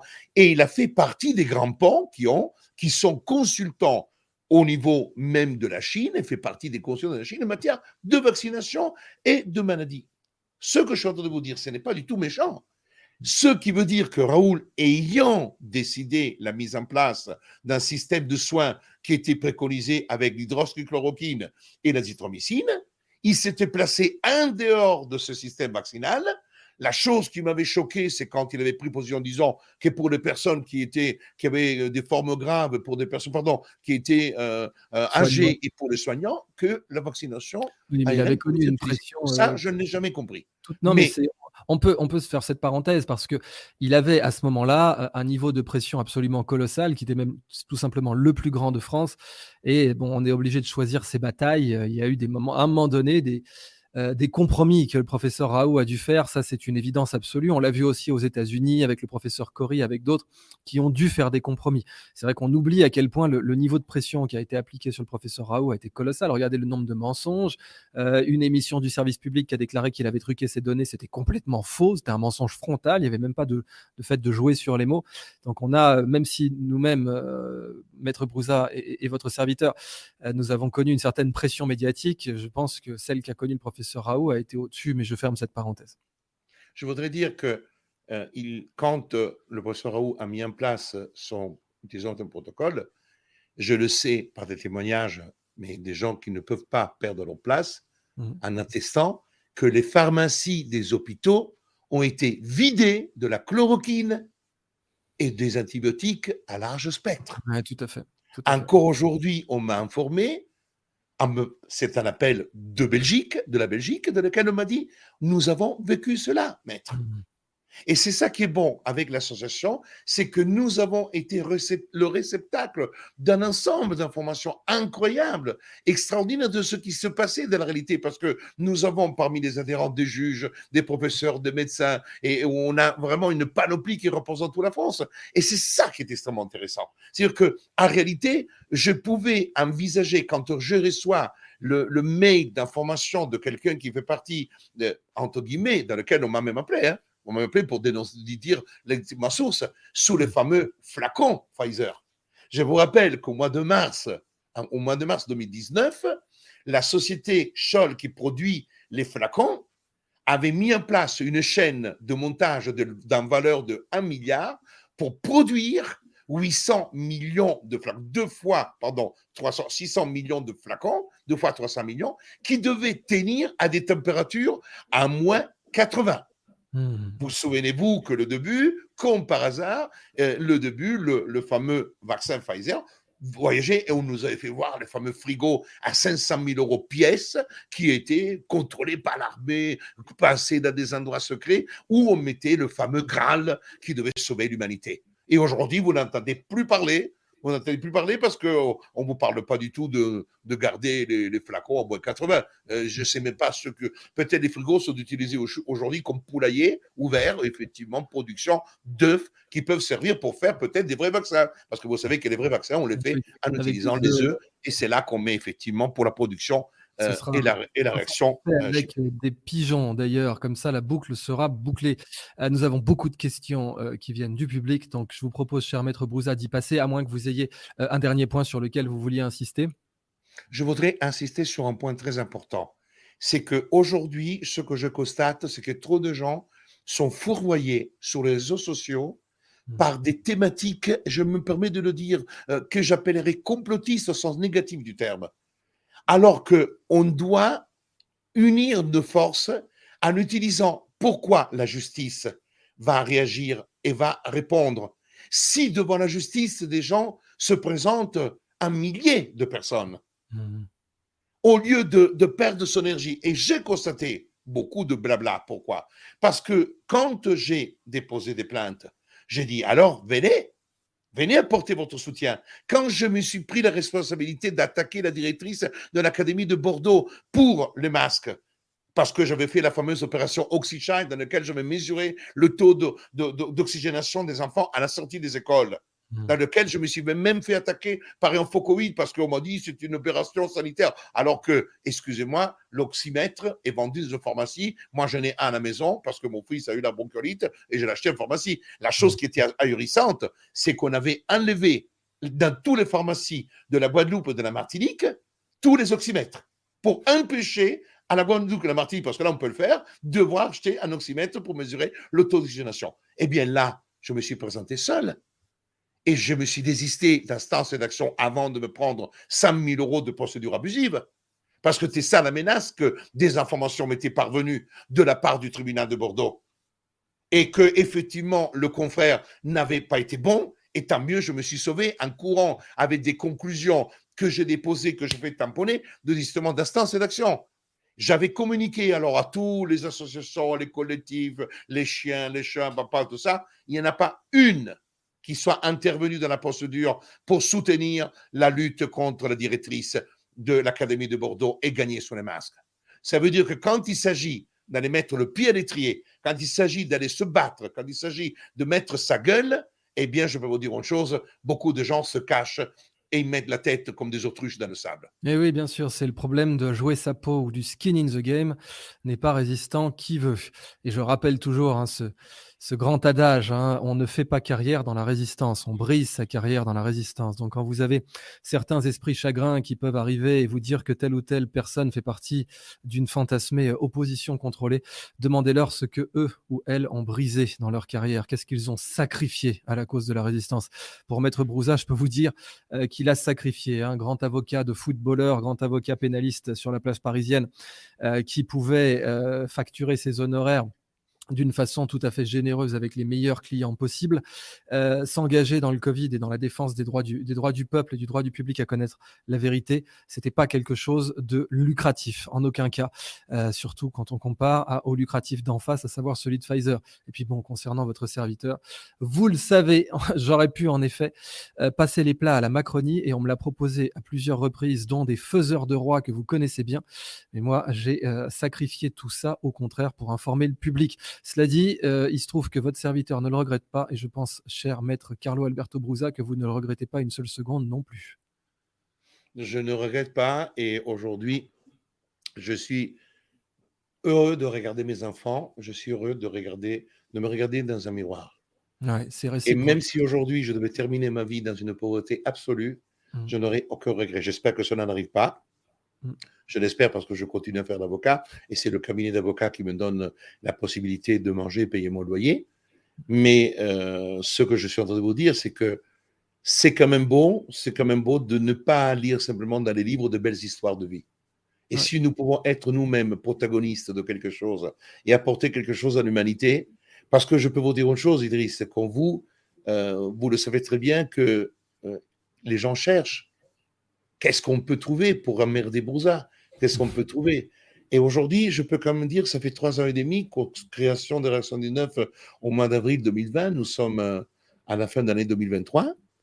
Et ils ont cherché, ils ont Ah, il est franc-maçon, il a des bagues. Alors, dites dans quelle, dans quelle, de, de quelle loge je parti, sauf si je suis peut-être maçon honorifique, je ne sais rien, si on m'a nommé maçon d'honneur quelque part, je ne le sais pas. J'ai dit comme ça pour dire que ce sont des choses comme ça. Mais aujourd'hui, j'ai compris que tout ceci, il ne fallait pas lui donner d'importance. Si on devait donner d'importance à toutes celles et ceux qui vous attaquent par jalousie, parce que vous dérangez, parce qu'effectivement vous, vous, vous les troublez, parce qu'il y a certains qui dérangent simplement parce que vous, vous secouez leur certitude. C'est ça qui est extraordinaire. quand j'ai joué euh, la pièce de théâtre à Avignon cet été, au Festival d'Avignon, il y a, il y, a, euh, il y a, je crois, une personne qui a parlé au, patron du, du, du théâtre en disant je suis sorti parce que euh, je ne pouvais pas écouter, entendre cela parce que ça me, ça me troublait. la personne était troublée, trop troublée. Hein. Mais je vous jure, c'est un truc qui m'a. J'étais, c'est ahurissant. Je suis sorti parce que je ne pouvais plus entendre des choses qui pouvaient, qui me troublaient. Ça, ce sont des choses incroyables. Donc, ça veut dire tout simplement que oh, c'est vrai que d'un côté, vivre sa vie, dans sa propre dimension du quotidien, dans son 30 ans, etc.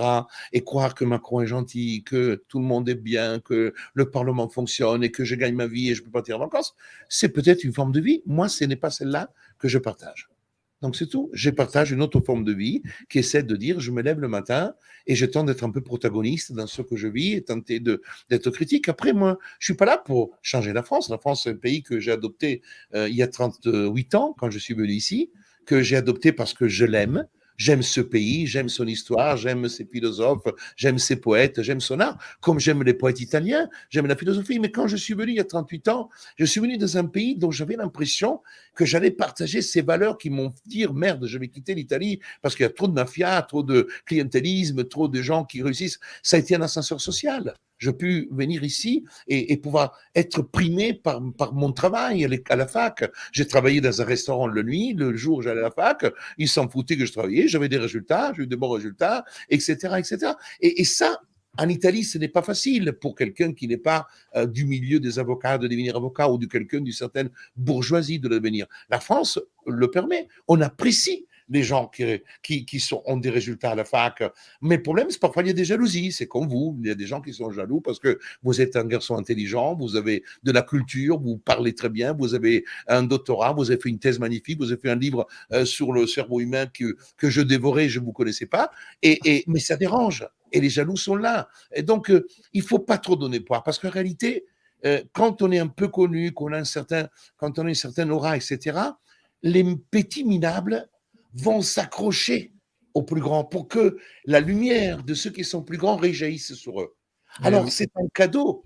C'est un cadeau quand on donne de l'importance à quelqu'un qui a 200 amis sur Facebook, qui vous martèle d'insultes. Faut pas, bon, il insulte. De toute façon, qu'est-ce qu'on veut qu'on fasse? On ne peut pas se faire aimer par tout le monde. Ah, euh, c'est assez, amusant parce que ce que vous venez de décrire euh, s'est déroulé euh, tout récemment sur, sur ce phénomène de, parasitisme des vues.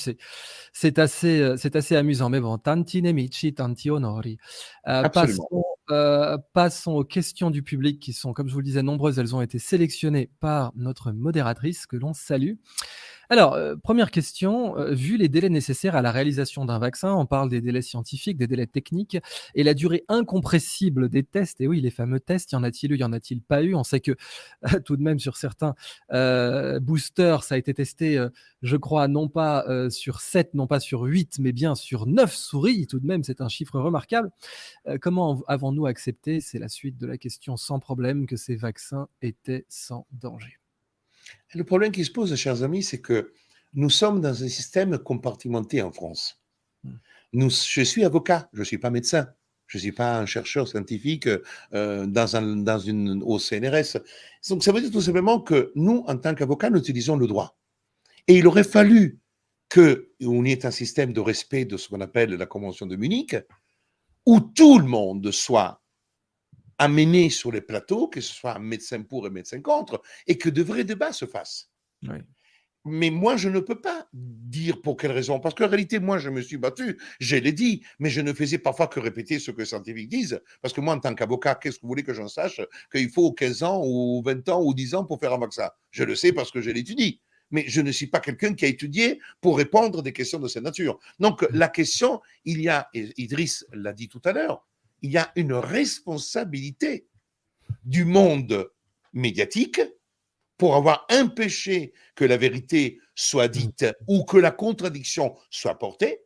Deuxième élément, ce n'est pas simplement les plateaux, ce sont les médecins eux-mêmes. Le Conseil de l'ordre des médecins qui s'est aplati parce que je rappelle à tous un texte, un texte qui est déterminant dans le code de déontologie, que les médecins doivent porter leur soutien et leur aide à la mise en œuvre de la politique du mmh. gouvernement en matière de santé publique.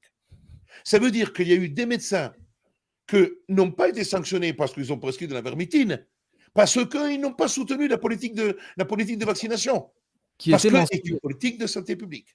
Mmh. Et, donc on sait qu'elle était mensongère. c'est tout à fait marquant. Alors on a une autre question à laquelle vous avez déjà répondu, c'est euh, où peut-on se procurer ces contrats? Donc ils seront sur Réaction ils sont sur le site de Réaction 19. à partir de demain. Euh, les employés de Pfizer vont-ils, donc question suivante, les employés de Pfizer vont-ils répondre de leurs actes? Et tous ceux qui ont collaboré avec eux vont-ils répondre de leurs actes légalement? J'ai envie de dire, comme le général de Gaulle, vaste La réponse que je vous donne, elle est très claire. Si nous prenons les contrats et nous connaissons que la clause de, de, de, euh, exclusion de responsabilité était déjà présente dans le contrat cadre euh, que nous connaissions, cette clause de, non-responsabilité ou élisive de responsabilité contenue dans le contrat du, du 31 mars atteste que sous le plan de la responsabilité civile, aucun employé de Bourla et tous les affiliés ne peuvent pas répondre sur le plan civil. En revanche, c'est sur le plan pénal. Et attention, le plan pénal, c'est une question de prescription, parce que je rappelle qu'en France, la prescription de délit de trois ans, mhm. Pas simplement de la commission, mais on y, est déjà, on... y est déjà quasiment pour la prescription. On y est déjà quasiment. C'est pour ça que, le question délictuelle, euh, ils, on traîne, mais après, le criminel, non. Le criminel, par exemple, c'est du pénal ou c'est un délit? Enfin, C'est un crime ou un délit Charlatanisme, Le charlatanisme, le charlatanisme n'est pas un délit. Le charlatanisme, c'est inscrit dans le code de déontologie, dans le code de déontologie médicale. Après, le charlatanisme se traduit par d'autres infractions.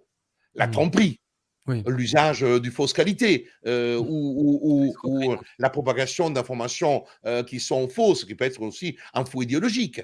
Mais mmh. le charlatanisme en tant que tel, nous n'avons pas dans notre code le charlatanisme. Le charlatanisme est dans le code de déontologie médicale. C'est-à-dire que le charlatanisme, celui. il y aurait toujours l'empoisonnement. Il peut y avoir l'empoisonnement a déjà été rejeté. Ah Parce que, alors, même, alors, il y a une chose qui est assez contradictoire, que même Denis Agré euh, m'a dit, mais je le savais parce que je l'avais déjà écrit il y a trois ans. Mmh. Les, les, le, les vaccins Covid sont inscrits parmi les produits vémineux. Oui, oui, tout à fait. Ils sont inscrits, c'est l'article 51, 51, 25 ou 55 du Code de la santé publique dit que les vaccins sont des produits vémineux. Mais pourquoi? Parce qu'en réalité, on les met dans les produits vémineux pour faire suivre un certain régime juridique. Oui. Un régime juridique qui donne que à la loi et ensuite aux délégations que la loi donne le droit de les imposer. Hmm.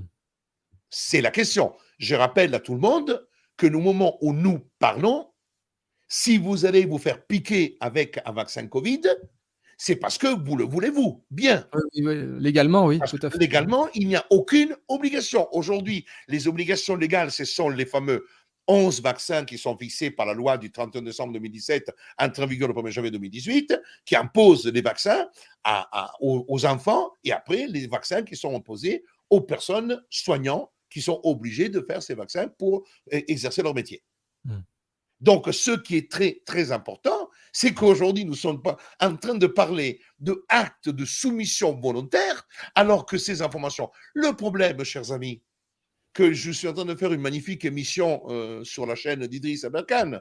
Moi, j'ai 70 000 inscrits et, ils ne sont pas tous là quand je fais des émissions. Mais avez-vous entendu parler sur un plateau télé du contrat du 31 mars 2021 signé en Afrique du Sud? Vous avez entendu parler des avocats, des juristes, Idriss Boza ou Divizio ou d'autres qui vont inviter à dire qu'est-ce qui se passe, quelles sont les conséquences de ces contrats? Pas du tout. Parce que ce que ce soir vous avez dans cette émission est une bombe juridique pour les conséquences que cela peut entraîner. Et nous allons le faire. Le problème qui se pose, c'est que aujourd'hui, on discute entre nous. Il y a certainement peut-être des gens euh, qui suivent l'émission qui ne sont pas tout à fait d'accord avec Brouza ou Aberkan, qui le font pour venir piocher les infos et voir ce que l'ennemi fait. Mais on est quasiment un terrain conquis. Les gens qui suivent Idriss Aberkan, Brouza, etc., sont des gens qui ont plus ou moins de l'estime, qui, ont, commencé à suivre ça, qui sont aujourd'hui abreuvés de nos informations et de notre dynamique. Le problème, ce n'est pas de se convaincre nous, le problème, c'est de convaincre les autres.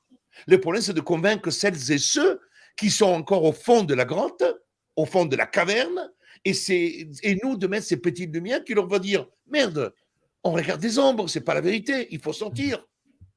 Et c'est là qu'il y a le gros souci. C'est-à-dire qu'aujourd'hui, avec les algorithmes, la, privation de l'expansion de nos réseaux, parce que tu le subis, je le subis et nous le subissons, il est clair qu'aujourd'hui, nous faisons des émissions, nous nous battons, nous faisons des choses extraordinaires. Le problème qui se pose, c'est que nous touchons un nombre très limité de personnes. Alors que pour changer la donne dans un pays, il faut au moins 2 millions de personnes en France. Si 2 millions de personnes sont convaincus, fermes et agissent pour faire changer les choses, les choses peuvent changer. Eh ben, on y est presque, et ça nous amène d'ailleurs à la question suivante. Euh, sur le plan purement légal, vous savez qu'il y a eu euh, beaucoup d'affichistes qui ont été persécutés en France. On a eu euh, cet ingénieur français et pilote qui a traversé la France avec son avion personnel et, et la banderole destitution, avec un hashtag. Eh bien, là, la question qui nous est posée par Lila, très précisément, pourrions-nous placarder ces fameux contrats Pfizer dans l'espace public? Que se passerait-il si sur les poteaux des bus, euh, quelqu'un placardait avec les références et les lignes? Parce que d'abord, rappelez-nous rapidement, euh, ces contrats font combien de pages? Vous, les aviez oh, brandis oh, C'est pas énorme, hein, parce qu'en plus, il faut, il faut prendre les, extraits les plus, les plus, les plus chatoyants. Hein. il, fait, 25 pages. Hein. 25 pages. 25 pages avec le verso. On, est à page euh, on pourrait faire 46. Voilà. Donc on pourrait, faire comme, euh, on pourrait faire comme Jean Calvin, ou je confonds toujours si c'est Calvin ou Luther, euh, mais on pourrait faire comme Jean Calvin et placarder. C'était Calvin ou Luther? J'ai introduit. Tout à fait. C'était Calvin. C'était Calvin. Alors, on pourrait faire comme Jean Calvin et placarder euh, les thèses sur la porte de l'église. Euh, et aujourd'hui, les portes des églises, malheureusement, se sont, euh, ont été substituées par les poteaux des arrêts de bus et autres espaces publics adaptés. Alors, si quelqu'un faisait comme Jean Calvin et placardait, les, comme vous le disiez si bien, cher maître, les, passages les plus chatoyants, que, se passerait-il Alors, il y a quelqu'un qui, dit que c'est Luther et il me traite de gros. Ah. C'est bien. Ah, mon Dieu, j'ai pas vu ça dans le, dans le chat. Euh, c'est pas grave. On verra dans les commentaires. Mais bon, en tout cas, si quelqu'un voulait placarder les thèses, alors on peut prendre Lénine si ça, si ça vous va mieux dans le chat, il n'y a pas de problème, les thèses d'avril. Euh, si quelqu'un voulait placarder ces, éléments chatoyants, ces passages chatoyants euh, de, de, ces contrats, ce serait quoi à peu près la répercussion légale ou l'aspect légal Aucune. On a le droit de faire un flyer. Et d'ailleurs, ce que je sens de dire, c'est que je vais faire un flyer dans lequel je mettrai les, les 3-4 articles les plus flamboyants du contrat qui deviendront un flyer qui sera sur le site de Réaction 19, qui nous en avons imprimé des milliers pour que soit distribué à tous nos collectifs, parce qu'aujourd'hui, ce contrat du 31 mars et les clauses, les 3-4 clauses nécessaires, il n'y a pas 50 000 à lire, soient euh, connues. Et après, les gens peuvent imprimer pour imprimer, je veux le communiquer, on pourra mettre sur la chaîne comment, comment on peut organiser pour que le maximum de gens puissent l'avoir. Eh bien, c'est comme ça. Donc c'est possible. Donc vous pourriez tout à fait faire des flyers et les distribuer euh, sur les marchés ou à la sortie des métros à l'ancienne. Question suivante euh, concernant euh, Ursula von der Leyen. Bon, quelles sont les voies classiques pour, le, pour la faire traduire en justice? Parce que je rappelle quand même que, comme disent les Américains, là où il y a un chemin, là où il y a une, volonté, il y a un chemin. Where, there's a will, there's a way. Et bon, quand on veut, on peut en français. Or, on a tout de même prétendu traduire Vladimir Poutine, un chef d'État en exercice devant la Cour pénale internationale, ce que l'on n'a pas fait pour George Bush ou Tony Blair, qui sont pourtant tous les deux coupables de crimes de guerre. Mais bon, passons.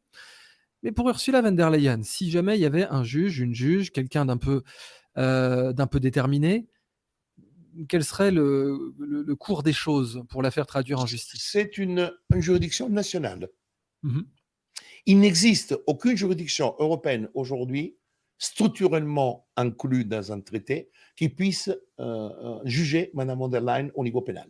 D'accord. Donc, je le dis de manière très claire, parce que quand les gens vous parlent de la CPI, tout ça, c'est des conneries monumentales.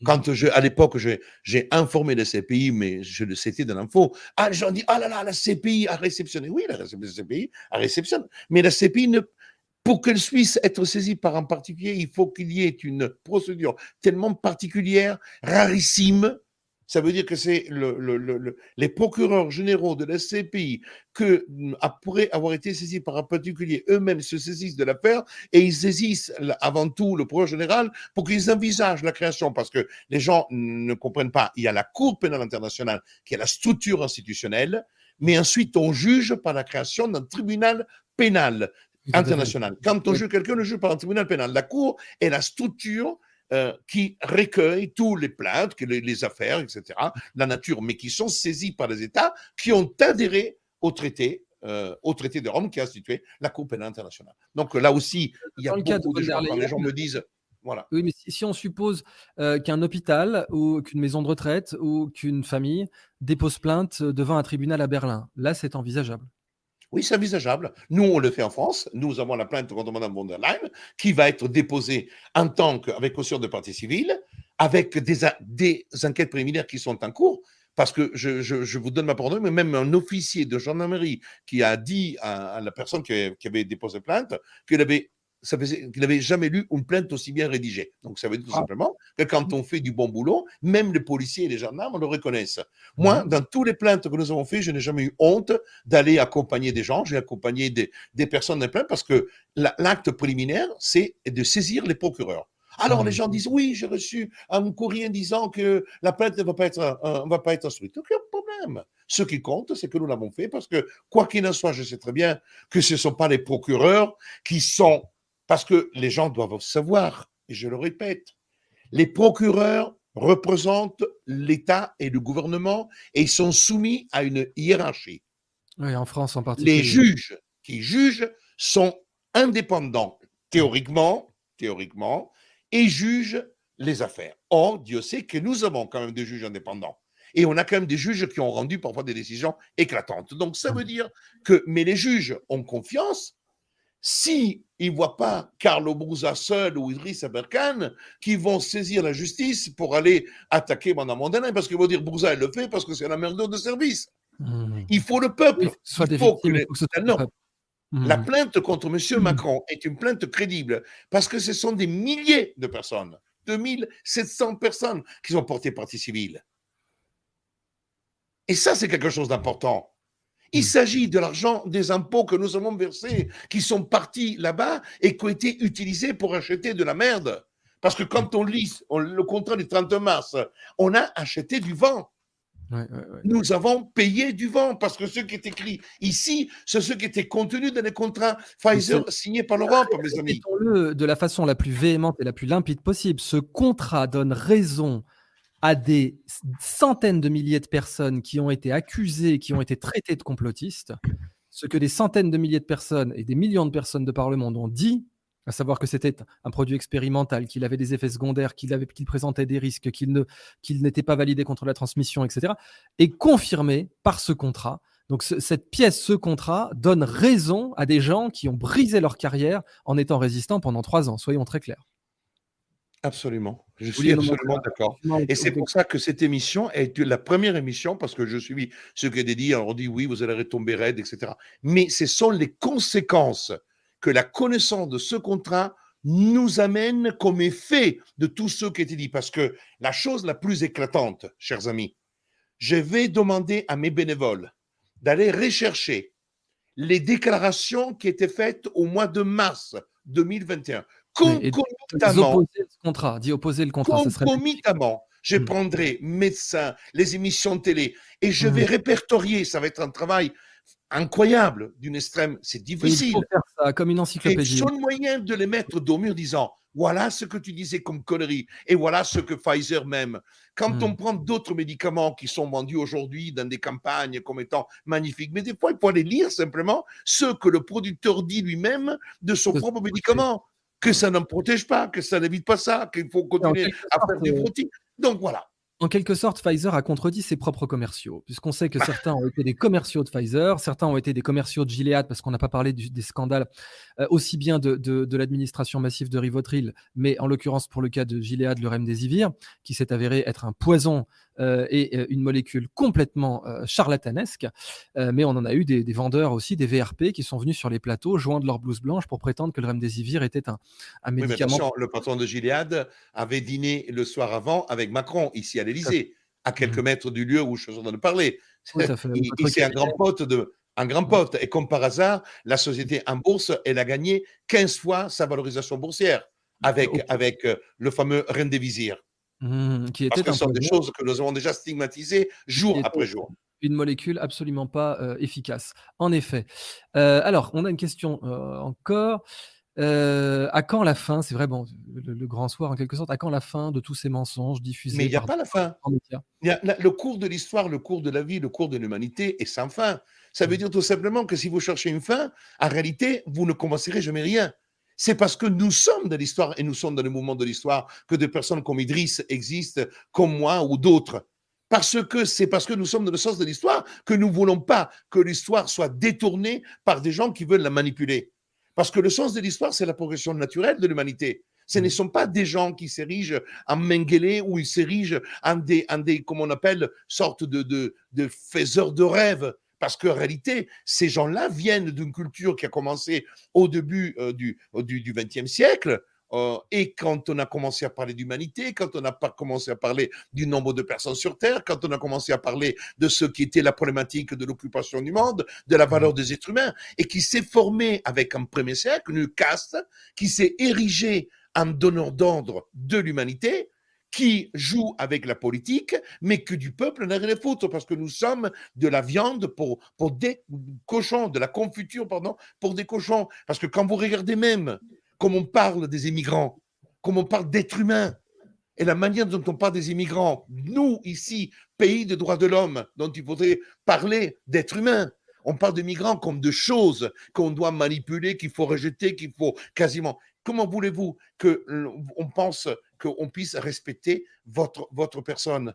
Hmm. Notre personne, nous sommes là simplement pour être des riches par rapport à beaucoup de gens du monde qui ont l'argent de payer et de payer chichement des choses qui coûtent très cher, qui font si que certaines industries pharmaceutiques versent et payent les pensions à des Américains à travers les bénéfices de Vanguard, de BlackRock, qui sont des fonds de pension, qui, qui versent des pensions de retraite à des cadres américains qui vivent dans des villas à Miami en jouant du golf. Et c'est la vérité. C'est le chemin capitalistique, chers amis. Et dans le chemin capitalistique, il y a ceux des gens qui prennent leur argent, qui se lèvent le matin, qui doivent travailler, qui ne doivent pas se poser des questions et qui doivent verser. Et après, l'argent pour acheter des médicaments, on l'a trouvé. On a vendu une, procédure, on a vendu, euh, on a vendu les retraites comme le sauvetage de la sécurité sociale sur des chiffres qui sont dérisoires. 15 milliards, 20 milliards, par rapport à 700 milliards qui ont été versés pendant la crise sanitaire à, Pfizer et les autres. Et à Pfizer, je veux dire, pour le quoi qu'il en coûte. Idriss, quoi qu'il en coûte, ce n'est pas une création de, du ministre de l'économie. C'est mmh. dans le livre, page 65, sur la réinitialisation et la COVID-19, écrit par Schwab sorti en 2021 au mois de juin. Qui, fait des prédictions et puis surtout qui a euh, un logiciel idéologique tout à fait, tout à fait euh, abject. Hein. Il faut être absolument clair là-dessus. Et on, peut boucler d'ailleurs euh, cette première émission ensemble là-dessus. C'est-à-dire que d'un côté, on a dans le World Economic Forum et la, bande à Klaus Schwab des, des, tracts et des flyers qui nous disent très clairement si vous, enfin, vous serez surveillé. 2030, je ne possède rien, je n'ai pas de vie privée. C'est bien marqué. Hein. Je n'ai pas de vie privée, je, n'ai plus ma vie privée n'existe pas, c'est un droit de l'homme. Hein. Si je me trompe pas, c'est l'article 12 ou l'article 13, je confonds toujours, de la Déclaration universelle des droits de l'homme. Tout, homme, tout humain a le droit à la protection de sa correspondance. Euh, et donc là, on a le World Economic Forum qui n'a, été élu par personne, euh, qui nous écrit 2030, je ne possède rien, je n'ai pas de vie privée, je n'ai jamais été aussi heureux. Très bien. Mais en tout cas, pendant euh, que l'individu moyen dans le World Economic Forum, dans l'agenda 2030, n'aura pas de vie privée, il se trouve que la vie privée de Pfizer elle, méritait qu'on s'y arrêtât euh, quelques instants, en tout cas le temps de cette émission. Euh, je vais vous proposer la dernière question. Euh, c'est toujours un sujet en matière juridique, les précédents.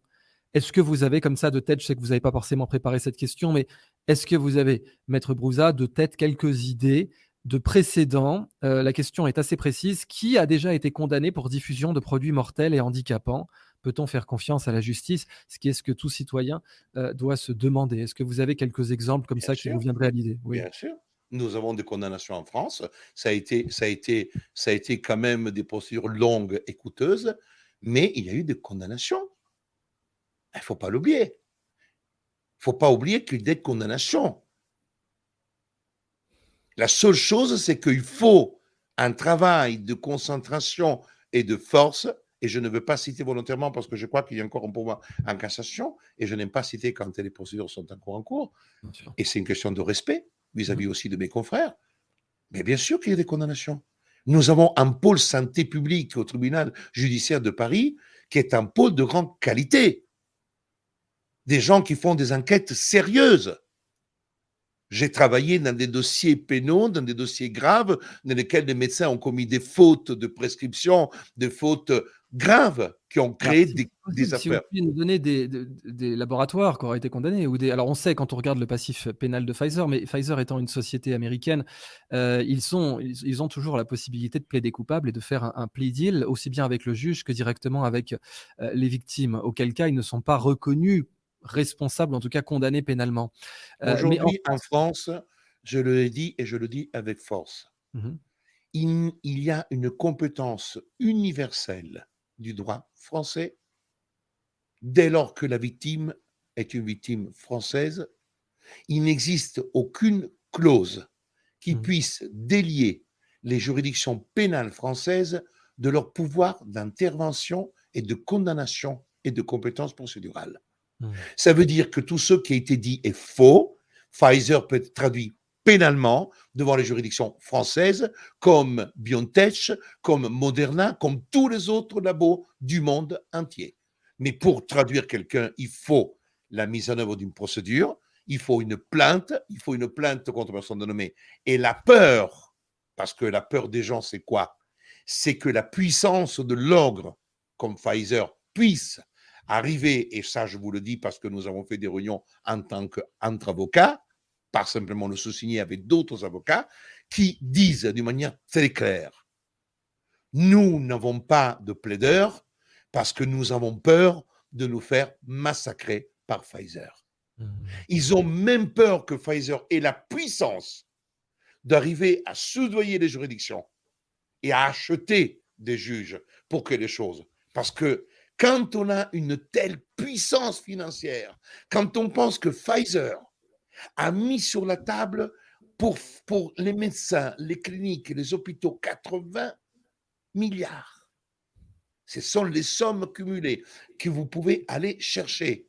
Je crois que ce chiffre, c'est 90, 90 euh, millions euh, par, par an donc, quand vous avez ces sommes comme ça qui sont versées, et vous les avez sur le site, l'officiel, c'est sur le site de l'Union européenne, vous avez, ils ont une obligation déclarative, et vous voyez l'argent versé par tous les labos. Moi, je parle de médias globaux, je parle pas que de Pfizer, mais l'addition de tout. Ça veut dire qu'il n'existe quasiment pas une institution, un hôpital français, une clinique qui ne reçoit pas d'argent de la part des labos du monde.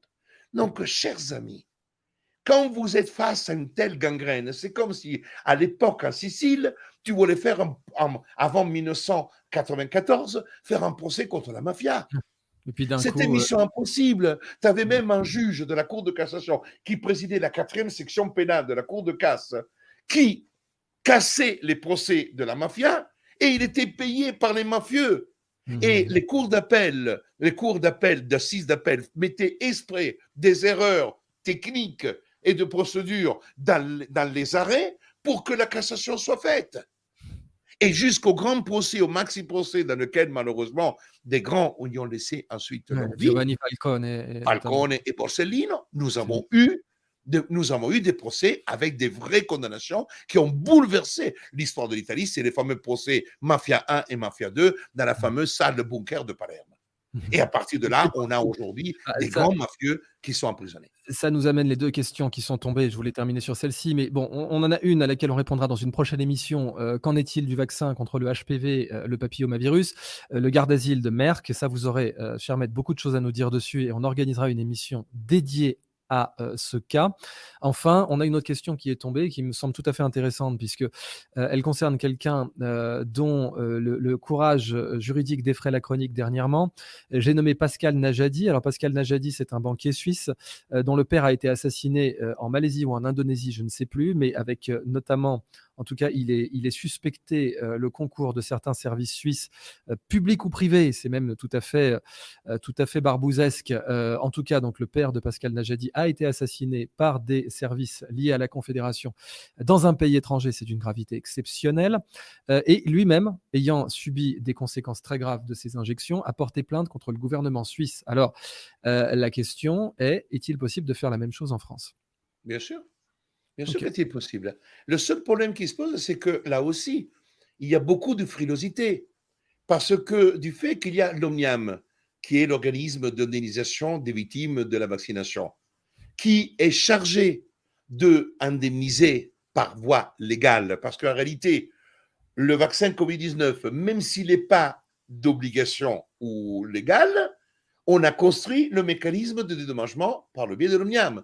En réalité, on voit quand même le jeu pervers. Donc, automatiquement, la question qui se pose, beaucoup de gens disent, j'ai un effet secondaire.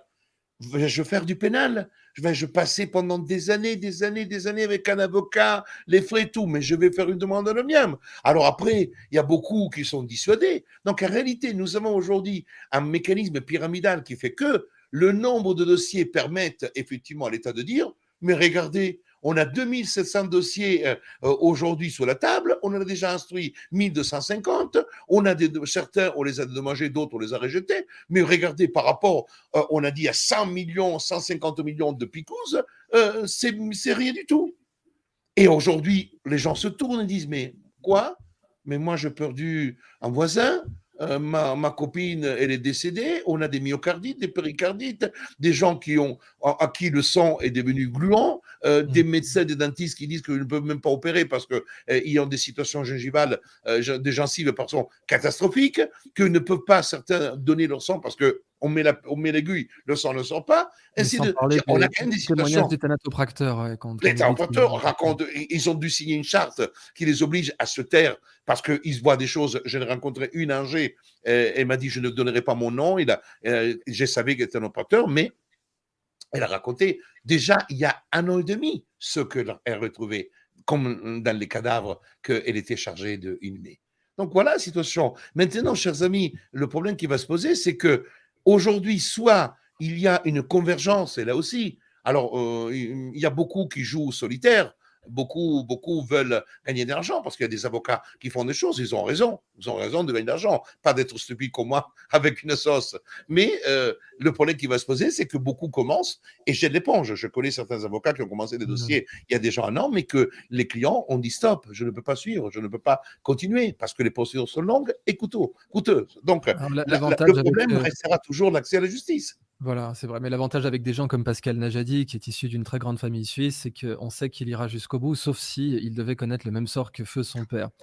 Ah, moi, euh, ce que je me permets de dire, c'est que Pascal Najadi est une personne où je suis euh, pas mal de choses, mais je trouve personnellement qu'il s'expose trop. Oui, et c'est très dangereux parce qu'effectivement, aujourd'hui, son bras de fer n'est plus un bras de fer de quelqu'un qui va devant la justice pénale pour obtenir euh, justice. C'est un bras de fer qui se fait entre lui et l'État.